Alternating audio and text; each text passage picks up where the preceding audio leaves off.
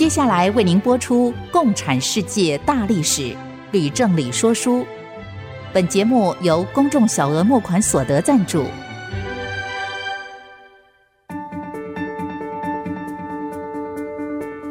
共产主义的兴衰影响近两百年来的全球局势。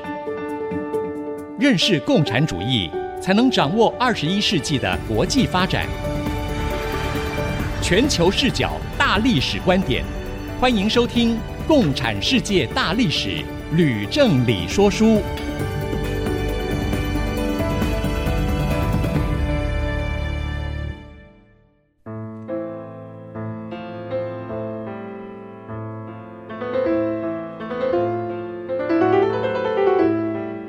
欢迎收听《共产世界大历史》，吕正理说书节目，我是徐凡，我是吕正理。今天我们要讲到第四十五讲了，越战始末二。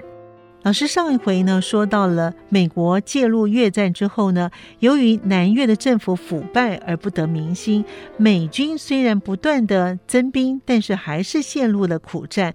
那南越人民的反美的情绪又开始高涨了。那么接着呢，老师啊，谢谢徐凡帮我做了一个简洁扼要的开头。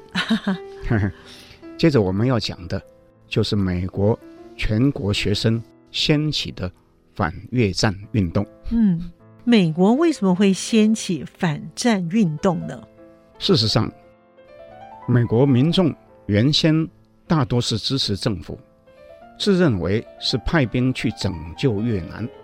不过，当电视和新闻媒体从越南战场上渐渐传回来报道，有一部分人。已经开始怀疑这场战争的正当性，因为他们发现，美国所支持的南越政府是一个贪污腐败的政府。越战带给越南人民的是残破的家园、痛苦的人生。美国军队也不是美国人想象那样，并不是受欢迎的正义之师。越南人民的反美情绪呢，反而呢，越来越强烈。那么从另一方面说，胡志明和其他北越共产党的领导人也知道，越战的战场不只是在越南，也在美国国内。对于北越来说，最重要的是认清这是一场持久战，要能够熬得住啊，熬到美国的人民自动起来反对战争。如果能够。设法在暗中取得美国的媒体舆论支持反战啊，那就更加好。那么，老师，反战运动是从什么时候开始蔚为风潮的呢？在一九六五年十一月，也就是詹森总统下令开始轰炸北越之后八个月，美国有一位名字叫做莫里森啊 （Norman Morrison） 的一个中年人。他为了表达对政府的抗议，竟然用汽油浇在自己的身体上，引火自焚了。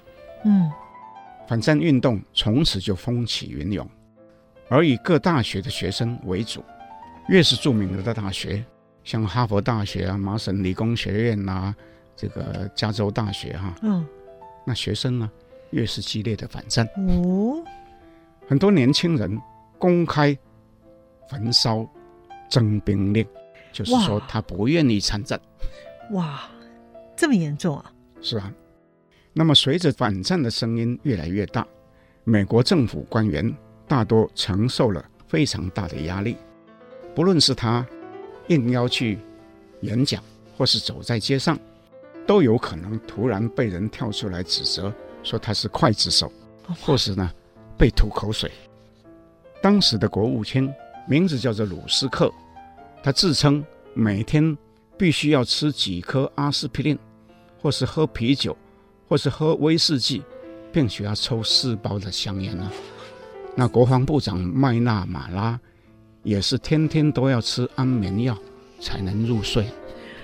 听过老师这么形容啊，我是可以完全想象得到啊，那种心理的压力啊，真的是没有办法让人去忍受它。哎，事实上。麦纳马拉的信心早就已经动摇了啊！麦纳马拉是从民间来，跟军方总是格格不入，并且早就怀疑美军驻越的总司令魏摩兰的报告太乐观了。他认为美国派再多的军队去也没有办法支持腐败的南越政府。莫里森自焚的事件对麦纳马拉更是一项非常大的打击，他的家人也遭受到外人指指点点。投以异样的眼光啊！嗯，总之，麦拉马拉认为越战已经无望了，所以他就写了一份备忘录给詹森总统，建议美国跟北越谈判，或是从越南撤军。美国高级将领当然就大怒了啊，就跟麦纳马拉在参议院公听会上啊激烈的辩论。到了一九六七年十月。反战运动达到最高潮，有十几万名学生和群众聚集在华盛顿的林肯纪念堂和五角大厦，跟警察发生冲突，有数百人被捕。麦纳马拉受到刺激非常的大，就突然辞职了。那老师，麦纳马拉请辞一定会让詹森总统非常难堪，是吗？那倒还好。因为詹森立刻就安排麦纳马拉转任为世界银行总裁啊！哇！不过呢，接下去越共发动了一次春节大攻势，那才是使得詹森脸面无光啊！哦，那是怎么一回事呢？他是越共大胜了吗？不是啊，这件事是这样发生的。嗯，在麦纳马拉去职之后不久，越共突然在一九六八年一月底。倾其所有的军力，大约五十五万人，同步攻击南越一百多个大都市、省会和县城。当时正是农历新年期间，许多市民听到枪声，还以为是鞭炮声啊！哇！后来才知道是越共进城了。那越共跟美军、跟南越国军激战，在各个城市。大多僵持了几天，或是十几天就败退了。据估计，越共大约有四万五千人战死，另外有四万多人受伤，而美军和南越军的死伤只不过是数千人而已。那越共不是大败了吗？而从表面上看来，越共是遭到大败，但从实际上看，越共发起春节大攻势。事前没有任何的征兆，而突然之间，大批越共就出现在西贡、顺化还有其他的城市里面，不知道是从何处而来。战败之后，也很快就消失了。同时，越共在西贡各自攻击选定的目标，奋勇的进攻，其中有十几名敢死队哈，就直接。冲到美国的大使馆，跟驻守的美军激战，可以说是不顾生死啊！最后呢，就全部的阵亡了。哇，这些场景哈、啊，一幕一幕哈、啊，经过美国国内的电视的报道，对数千万电视机前的观众产生巨大的震撼。为什么呢？因为美国民众突然惊觉。政府一直信誓旦旦，说是越共无法支撑太久，美军胜利可期啊。不过呢，从电视上看哈、啊，好像呢十分遥远。哎，真的是耶！美国空有高科技和强大的武力，在越南战场不一定是有用的喽。另外啊，美国民众在报纸和电视中也看见，美军所使用的重武器。在这次战役中，造成许多城镇满目疮痍，又有一百又有一百多万名新难民挤进贫民窟，因而又开始怀疑美军到越南究竟是要达成什么样的目的呢？嗯、总之呢，越共发起春节大攻势是越战的一个分水岭，有很多原先支持政府的美国民众在此之后。也加入反战运动，其中的急先锋当然还是大学生，而大学的反战及反政府运动，后来又转为反体制、反社会、反文化，并且吸食大麻和迷幻药，追求性开放，所以呢，嬉皮就成为一个流行的新风潮。的确是嬉皮文化，同时呢也发展出性开放以及吸食大麻、迷幻药等等，影响到今天呢依然是存在的。我记得上一回老师说过，当美国大学生反战的时候，欧洲和日本呢也发生激烈的反越战运动，是不是可以请老师也叙述一下呢？那当然是也要讲。继美国之后，法国也在一九六八年。爆发五月革命运动，数万名大学生占领了学校，进行反越战的示威游行。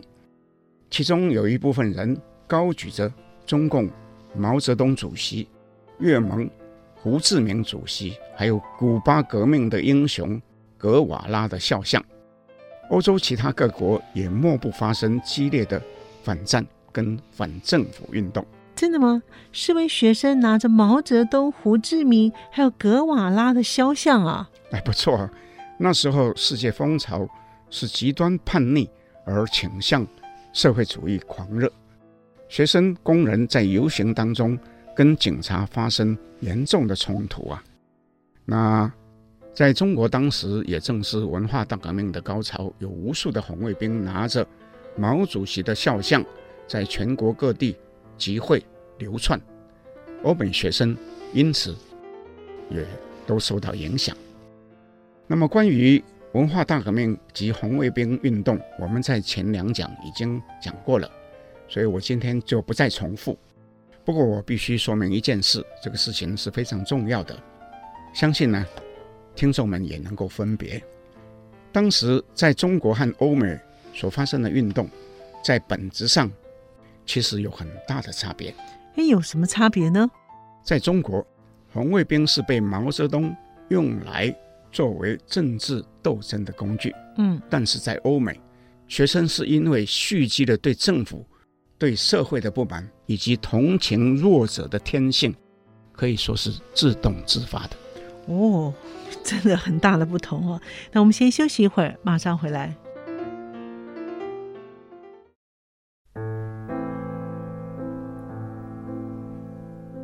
朋友们继续回到《共产世界大历史吕振理说书》。我们的节目呢，在每个星期二的晚上播出，每周六的下午两点到三点会重播。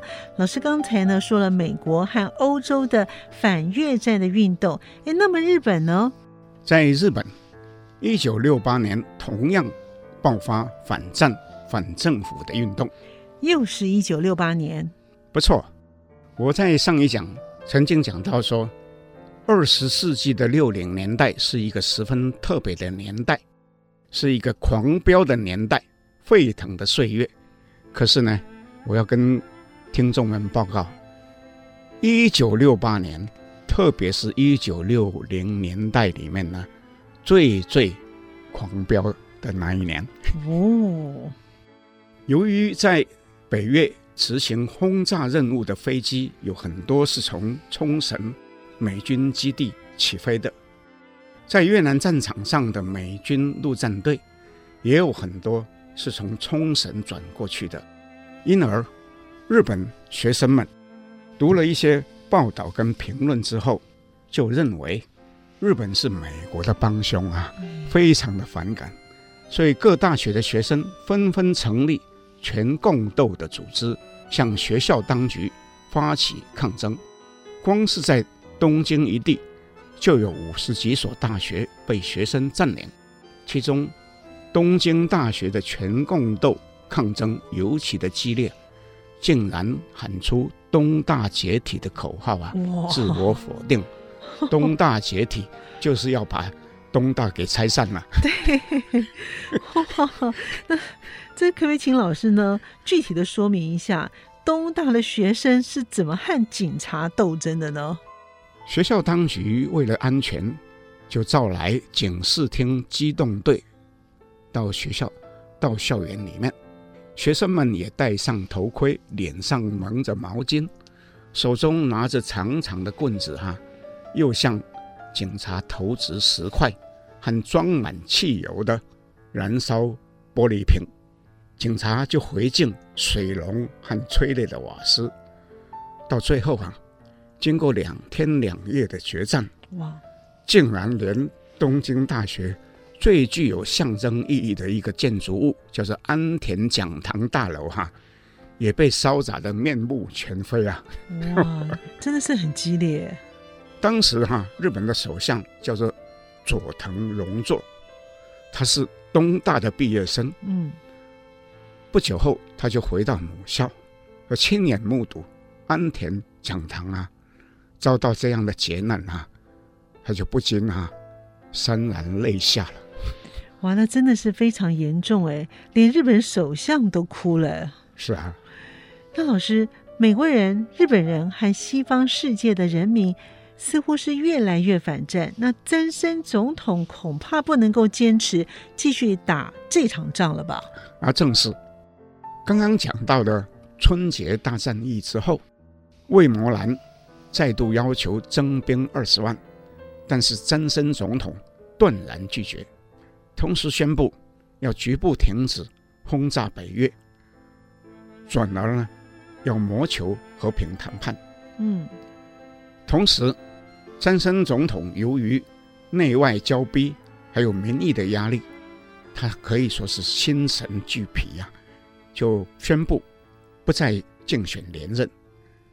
当时的民主党里面有前总统约翰甘乃迪的弟弟叫罗伯甘乃迪，嗯，跟他的兄长是一样的英姿焕发，原本是最被看好，不料也跟他的兄长一样哈、啊，被刺客枪杀身亡啊。他的真相啊，那到今天也一样啊，啊，没有人知道。哇，甘乃迪家族呢，财大势大，人才辈出，哎，令人是羡慕的。不过兄弟俩的遭遇也真是令人同情。是啊，那在这场大选最后胜出的哈，是共和党的候选人尼克森。他在一九六九年一月就任，聘请季辛吉为国家安全顾问。不过他在就任之前就已经接受。季新奇的建议，写信给北越的领导人，说美国新政府预备进行和谈，北越却不客气的要求尼克森就直接撤军哈，啊，不用谈判了哈。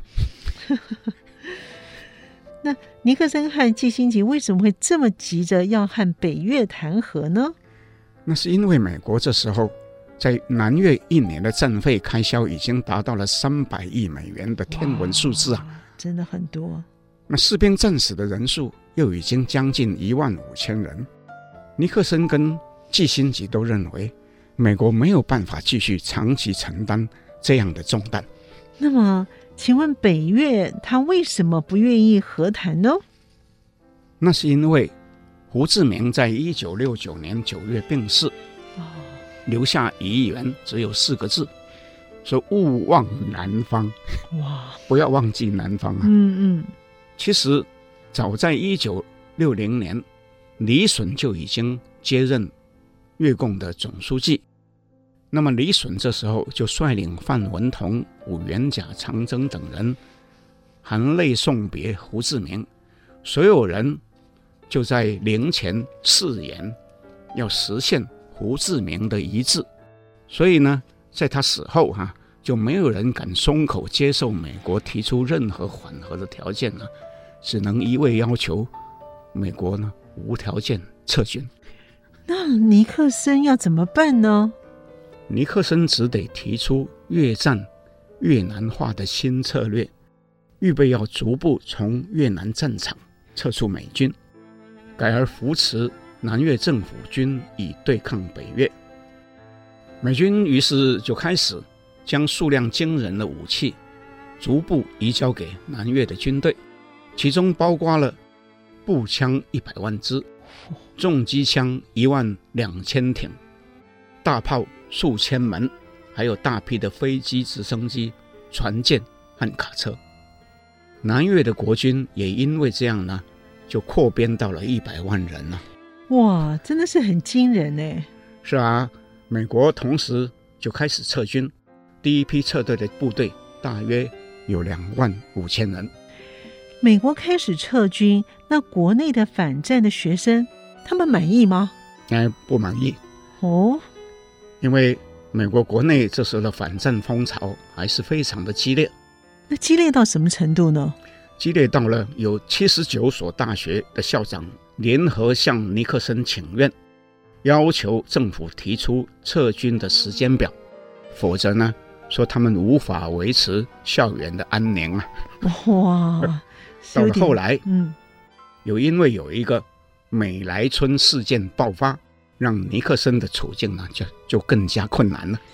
那请问老师，美莱村的事件是怎么样的一个事件呢？为什么竟然会让尼克森处境是雪上加霜呢？这其实是一个被刻意想要掩盖的旧案，结果呢被翻了出来。那事情经过是这样的。在一九六九年十一月，美国有一名记者突然在《纽约客》（The New Yorker） 这个杂志里面呢，发表一个关于美莱村屠杀事件的调查报告。嗯，揭露了一九六八年三月，也就是一年半前，曾经有一个美军步兵连进入到位于南越中部靠海的一个小村庄。名字叫做美莱村，将村民都当作越共，集体屠杀掉。哎呀，据报道哈，整个村庄里面九百多人，有一半啊遭到杀害，其中有很多是妇女、老人和幼童。驻越美军总部夸称这个战役是对越共的辉煌胜利，但是有几名知情的士兵却因为良心不安。而写信回国给军方的高层，也写给国会议员，写给国务院跟白宫，揭发此一残酷的行径。那《New Yorker》哈大幅报道美莱村事件之后，就震惊了美国和国际的社会。嗯，美国的舆论一致的批评美军毫无人性，导致。负责攻击美莱村任务的美军军官和士兵全部被调查，有二十几个人啊被交付审判。那么，因为这个事件，有很多坚定支持越战的人，他的信心也就开始动摇了。所以呢，反战运动啊，从此就更加是如火如荼啊。老师，美莱村事件曝光之后，尼克森必须要结束越战的压力就更大喽。那他要怎么样才能够逼北越上谈判桌呢？尼克森和基辛吉都认为，如果要北越上谈判桌，就必须取得其背后的苏联及中国的支持。不过，美国跟苏联虽然是有联络，跟中国却是从韩战以后啊就互相的敌对。对，根本没有任何的对话。哦，这样子说明呢，我懂了。这就是呢，老师呢在上面两讲说到的，为什么会有中美的乒乓外交，基辛格秘密访问中国，最后呢发展到把台湾赶出联合国，以便让中共进入等等这一连串的事情发生了，是吗？正是，所以我就不再重复叙述了啊。但我还是要说明一件事。以免听众们有所误解，美国决定要和中共交往，主要的目的是想分裂共产阵营，要拉拢中共以孤立苏联，也就是说要联中制苏。至于取得中共协助以结束越战啊，其实只能说是次要的目的。嗯，好，我们先休息一会儿，马上回来。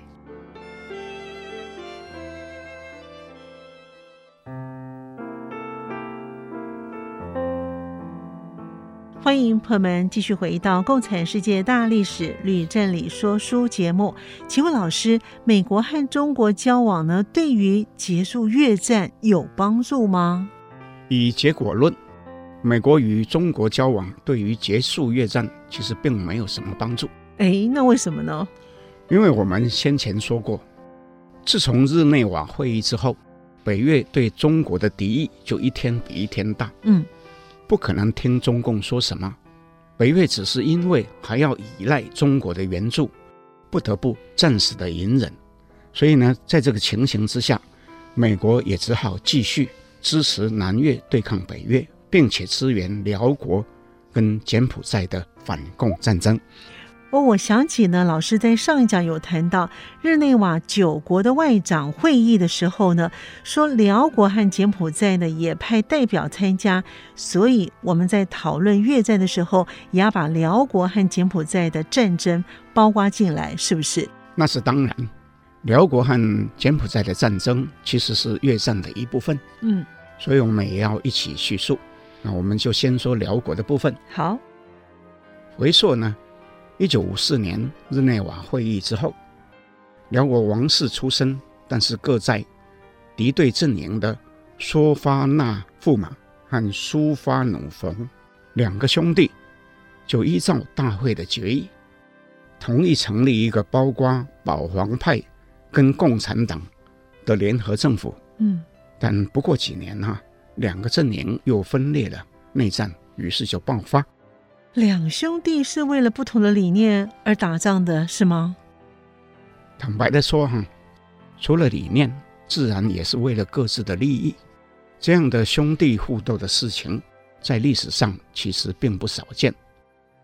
那么这时候，美国和苏联就各自用飞机运来各种轻重的武器，北越也征兵到辽国来帮忙辽国共产党，叫做巴特辽，你记得吗？是的，我记得。不过，由于辽国皇家陆军实在是太弱了哈，嗯，根本就不是巴特辽和北越军的敌手，是。所以，美国中央情报局就决定秘密征集苗族的土著参战，从数百个人啊一路增加到了数万人，有一位英勇善战的著名苗族将军，名字叫做王保，率领。辽国内战哈，从此就迅速的升高，并且进入长期的内战哈，长达二十几年了。哇，二十几年呢，老师，那我们就暂时打住喽，转而要叙述柬埔寨了。那请问老师，柬埔寨的情况有比辽国好吗？柬埔寨的情况有很长的一段时间确实是比辽国好哦，因为国家领导人施亚努采取。平衡的手法，至少在表面上可以让左右两派势力哈，在短期间内哈相安无事。嗯，不过施亚努所任命的首相，名字叫做隆诺，他是属于强硬的右派。嗯，突然，在一九七零年一月，趁施雅努正在苏联访问的时候啊，突然发动政变，罢黜了施雅努。那施雅努不就是有家归不得了吗？不错啊，那施雅努当然是没有家可以回去啦。嗯，不过在这时候，中国政府伸出援手，对他表示欢迎。嗯，施雅努就欣然前往北京，周恩来亲自到机场去欢迎他，仍然是用国宾之礼来对待他。哇！已经是无家可归了，有人愿意伸出双手，又是以国宾之礼来对他，施亚农一定是感激涕零喽。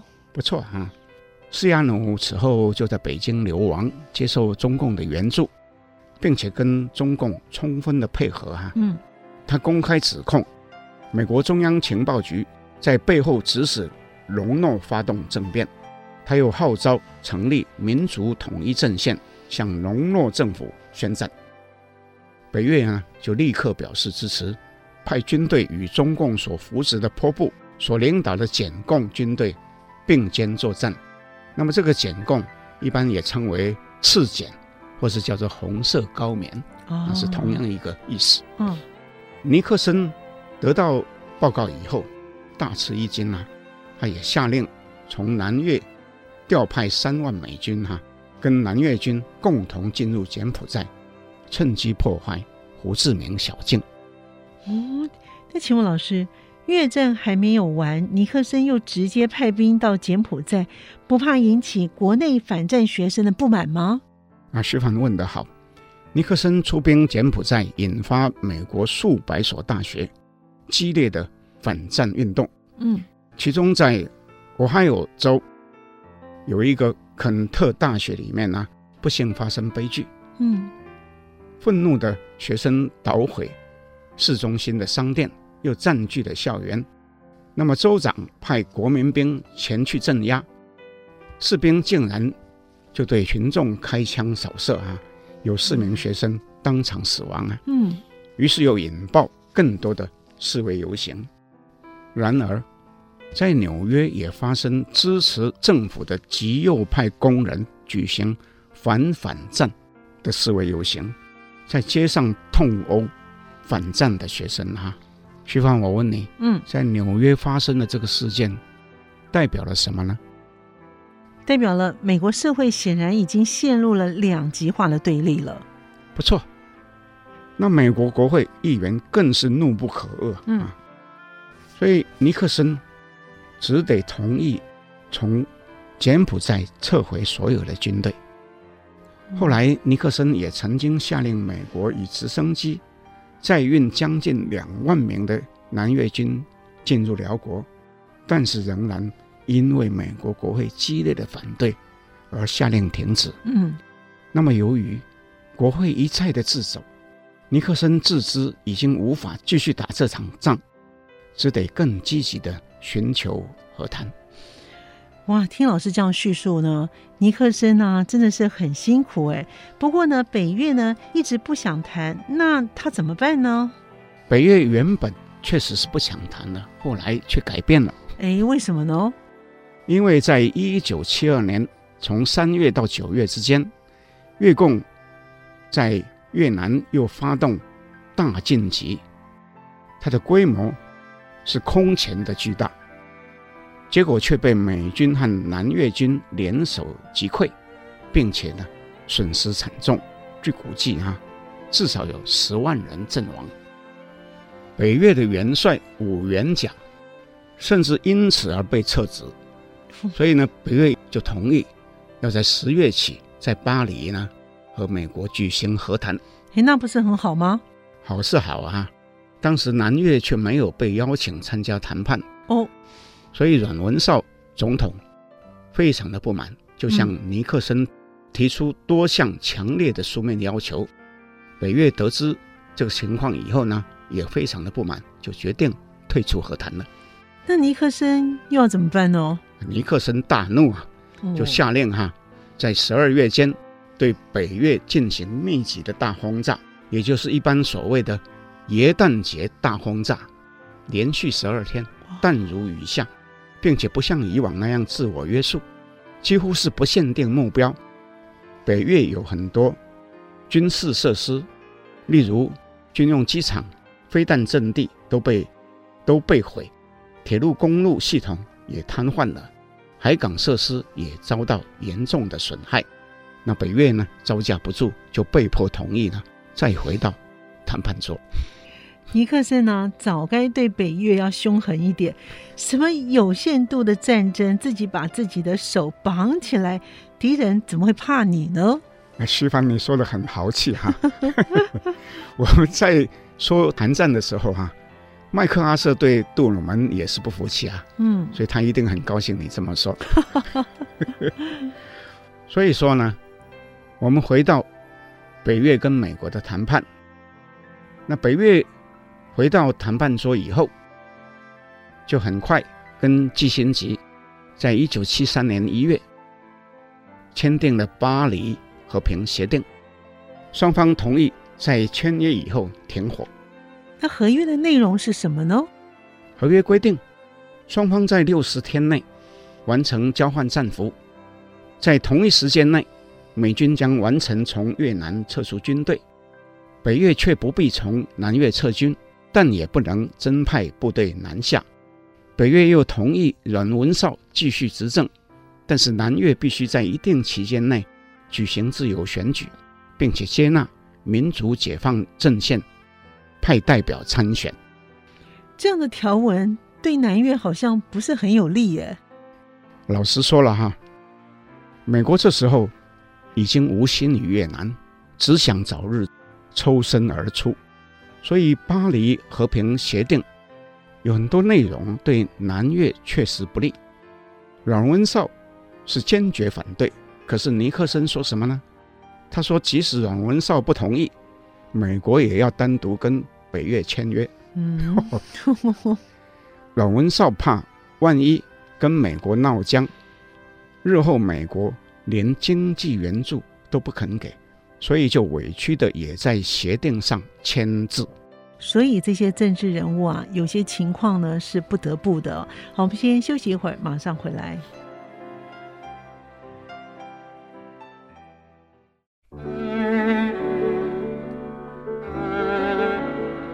欢迎朋友们继续回到《共产世界大历史吕振理说书》。老师，我们刚才提到了尼克森真的是蛮霸道的，有人这样子对待盟友的吗？徐帆，你骂得好，我非常同意啊。事实上，巴黎和平协定从签署之后就几乎是一张废纸，因为在一个月内，南北越就发生四千多件破坏停火的战斗，此后。战斗也不曾停止。不过我必须说，尼克森在担任第一任总统的后期就已经开始失控，不只是霸道，也不受法律的约束，所以有水门案发生，最后呢就葬送了自己。哦，这个水门案呢，的确在当时闹得真的很大哦。尼克森呢，为了水门案呢而下台了，又是轰动全世界的大新闻呢。所以老师是不是也要为我们详细的说一说呢？呃，徐帆，不好意思哈，我恐怕要让你失望了哦。由于我们这个节目是聚焦于和共产党有关的历史，水门案详细究竟如何，我想就请听众自己去读相关的报道或是书籍。我在这里呢，只说一个大概。好，简单的说，尼克森在一九七二年十一月，美国总统大选获得连选连任，但是他的部署在竞选期间涉嫌偷偷的闯入民主党竞选总部水门大厦，又进行非法窃听。后来水门案曝光，重伤了。尼克森案情又渐渐的升高，最后呢，烧到尼克森自己。老师，那么这对南越的政府有什么影响呢？好问题哈、啊！尼克森被迫下台之前，阮文绍曾经到白宫访问他，却发现尼克森已经失魂落魄啊，根本就心不在焉。阮文绍的结论是。他不能够再遵从美国的指示了。不过，美国国会在水门案之后却决定削减援助越南的经费。这个经费在一九七三年还有二十一亿美元，嗯，在后面的两年却分别被砍到剩下十四亿跟七亿，对南越政府跟南越的民心士气哈，可以说是打击非常的大，嗯。尼克森后来被迫辞职，继任了副总统福特，也没有意愿支持南越，阮文绍的政府因而就摇摇欲坠啊，离崩溃已经不远了。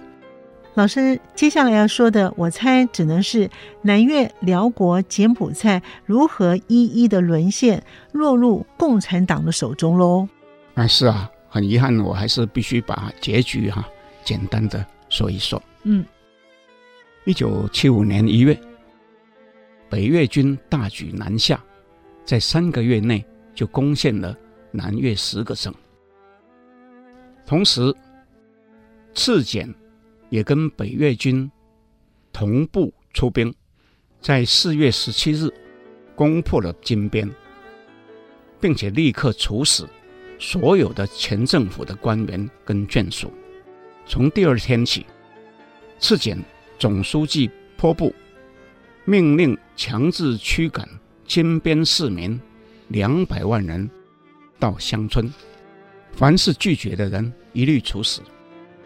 一路上又死人无数，尸体呢堆积如山了。嗯，根据后来的估计啊，达到几十万人。哇，那真的是很残忍呢。瀑布这么狠啊？啊，确实呢，这个事件呢是惨绝人寰。美国政府跟国会议员被金边的惨剧哈、啊、完全震惊了，立刻就发起对南越提供紧急的人道救援。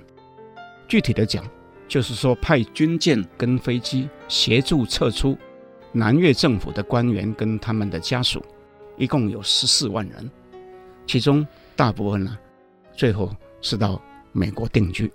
哇！这些国会议员良心发现了，呃，可以这样说啊。那么南越的政权呢？到了四月三十号，越共军队长驱直入西贡，越战就此结束。越共接着处决数以千计的反动分子，又把数十万名前南越政府人员全部关入劳改营。所以，美国在先前发起了海空大救援，总算是做了一件好事情，阻止了更多的悲剧的发生，是吗？徐帆，你说的对。那么，辽国呢？在金边跟西贡都沦陷以后，巴特辽也加紧进攻辽王国，辽王国苗族部队不敌，就逃往泰国。辽国首都永贞。因而也在八月被攻陷了。今天我们的说书节目就到此暂时停止哦。不过以下呢，我们要进行的是有奖征文活动。这一次呢，我们的征文的题目呢是我对文化大革命的感想，相信听众们都很期待喽。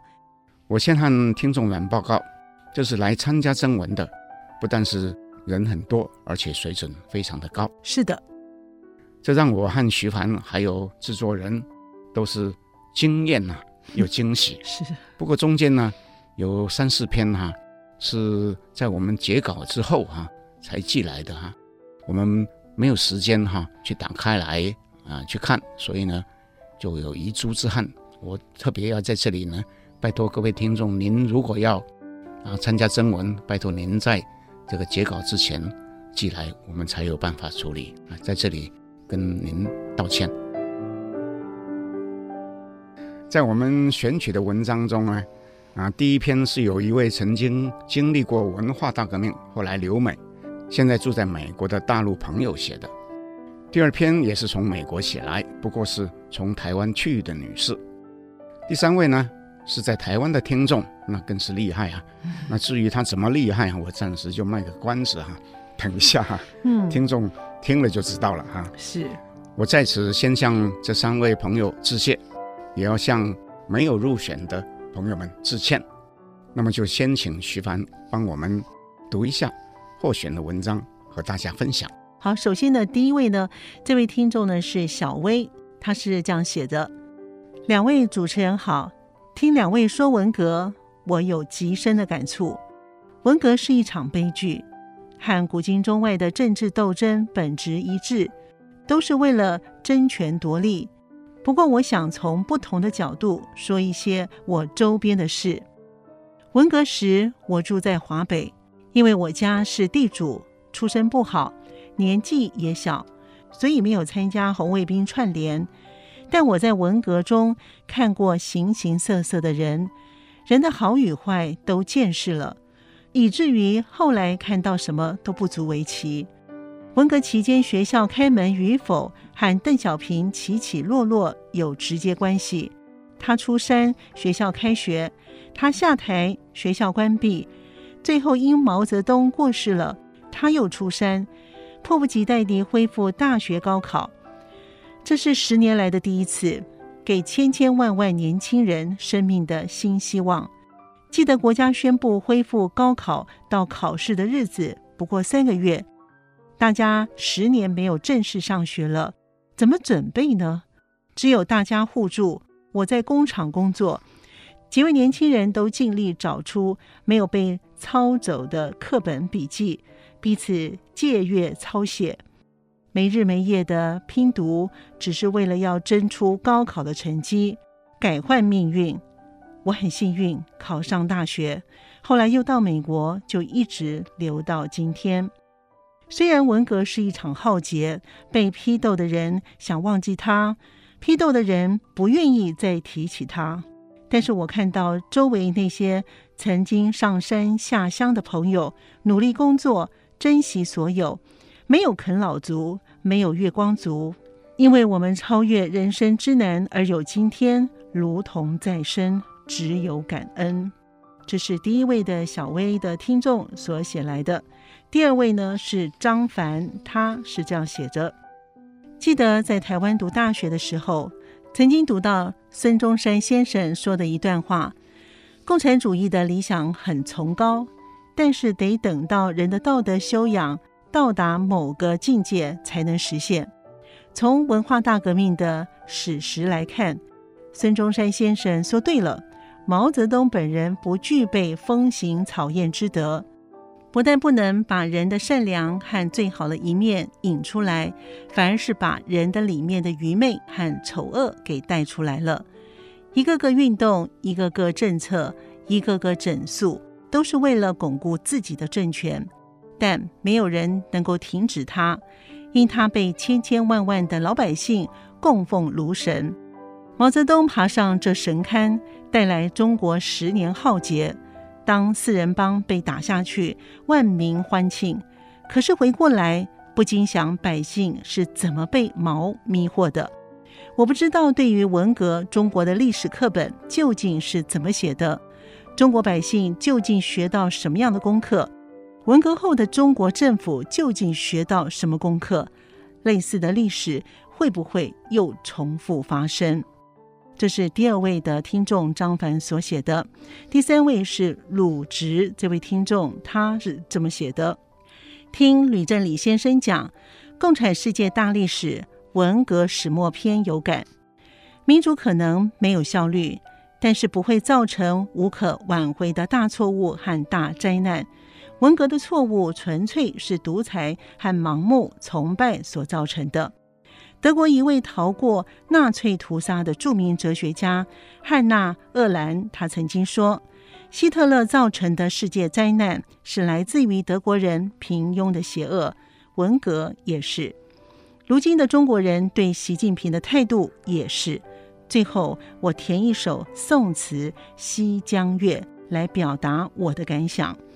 以下是《西江月》的词：文革凄凉十载。人间惆怅千回，无边深省俱前来，唯有独裁不怪。茅巷广场犹在，袭黄人待身哉。生民时亦守其埋，青史轮回无奈。这首词哈写得非常的好，嗯，不过我担心哈，徐帆这样念哈，很多听众啊可能不完全明白。是，所以我就来翻译一下，好不好？好，那我们我跟徐帆搭配。好，这首《西江月》的词：文革凄凉十载，人间惆怅千回。文革凄凉经过十年，人们感叹不知几千遍。无边深省俱前来，唯有独裁不怪。如今大家都深深反省，有人却仍然不觉得独裁体制是很奇怪的。毛向广场犹在，西黄人待身哉。毛泽东的画像还挂在天安门广场上，人民代表大会却还在歌颂习近平这尊新皇帝。生民时亦守其埋，青史轮回无奈。十亿中国人都低着头，把头埋在土里，历史却无奈，好像是要重复，再来一遍。是。所以呢，请老师讲评喽。好，OK。我再一次感谢三位来信参加征文的朋友，也特别高兴有来自中国大陆真正经历过文化大革命的朋友来信，告诉我们他的感触。第二位女士的评论不长，但是一针见血。最后一位台湾的朋友，那真是令我敬佩哈、啊，填一首宋词啊，《西江月》，我算一算只有五十个字哈、啊。可是把文革的历史意义哈，就完全说透了哈。我们在节目中举办征文活动，能够有这么高水准的听众来参加，真是我们的荣幸啊！相信听众们和我一样，一定都很高兴。我也希望将来我们在举办征文活动的时候，有更多听众啊来参与。是的，我们今天的节目就先暂时到这边，跟我们的听众朋友说再见喽。共产世界大历史吕正理说书的节目，我们下次见。谢谢各位听众，我们下次见。明白过去，才能洞悉现在，展望未来。共产世界大历史吕正理说书节目由公众小额募款所得赞助播出。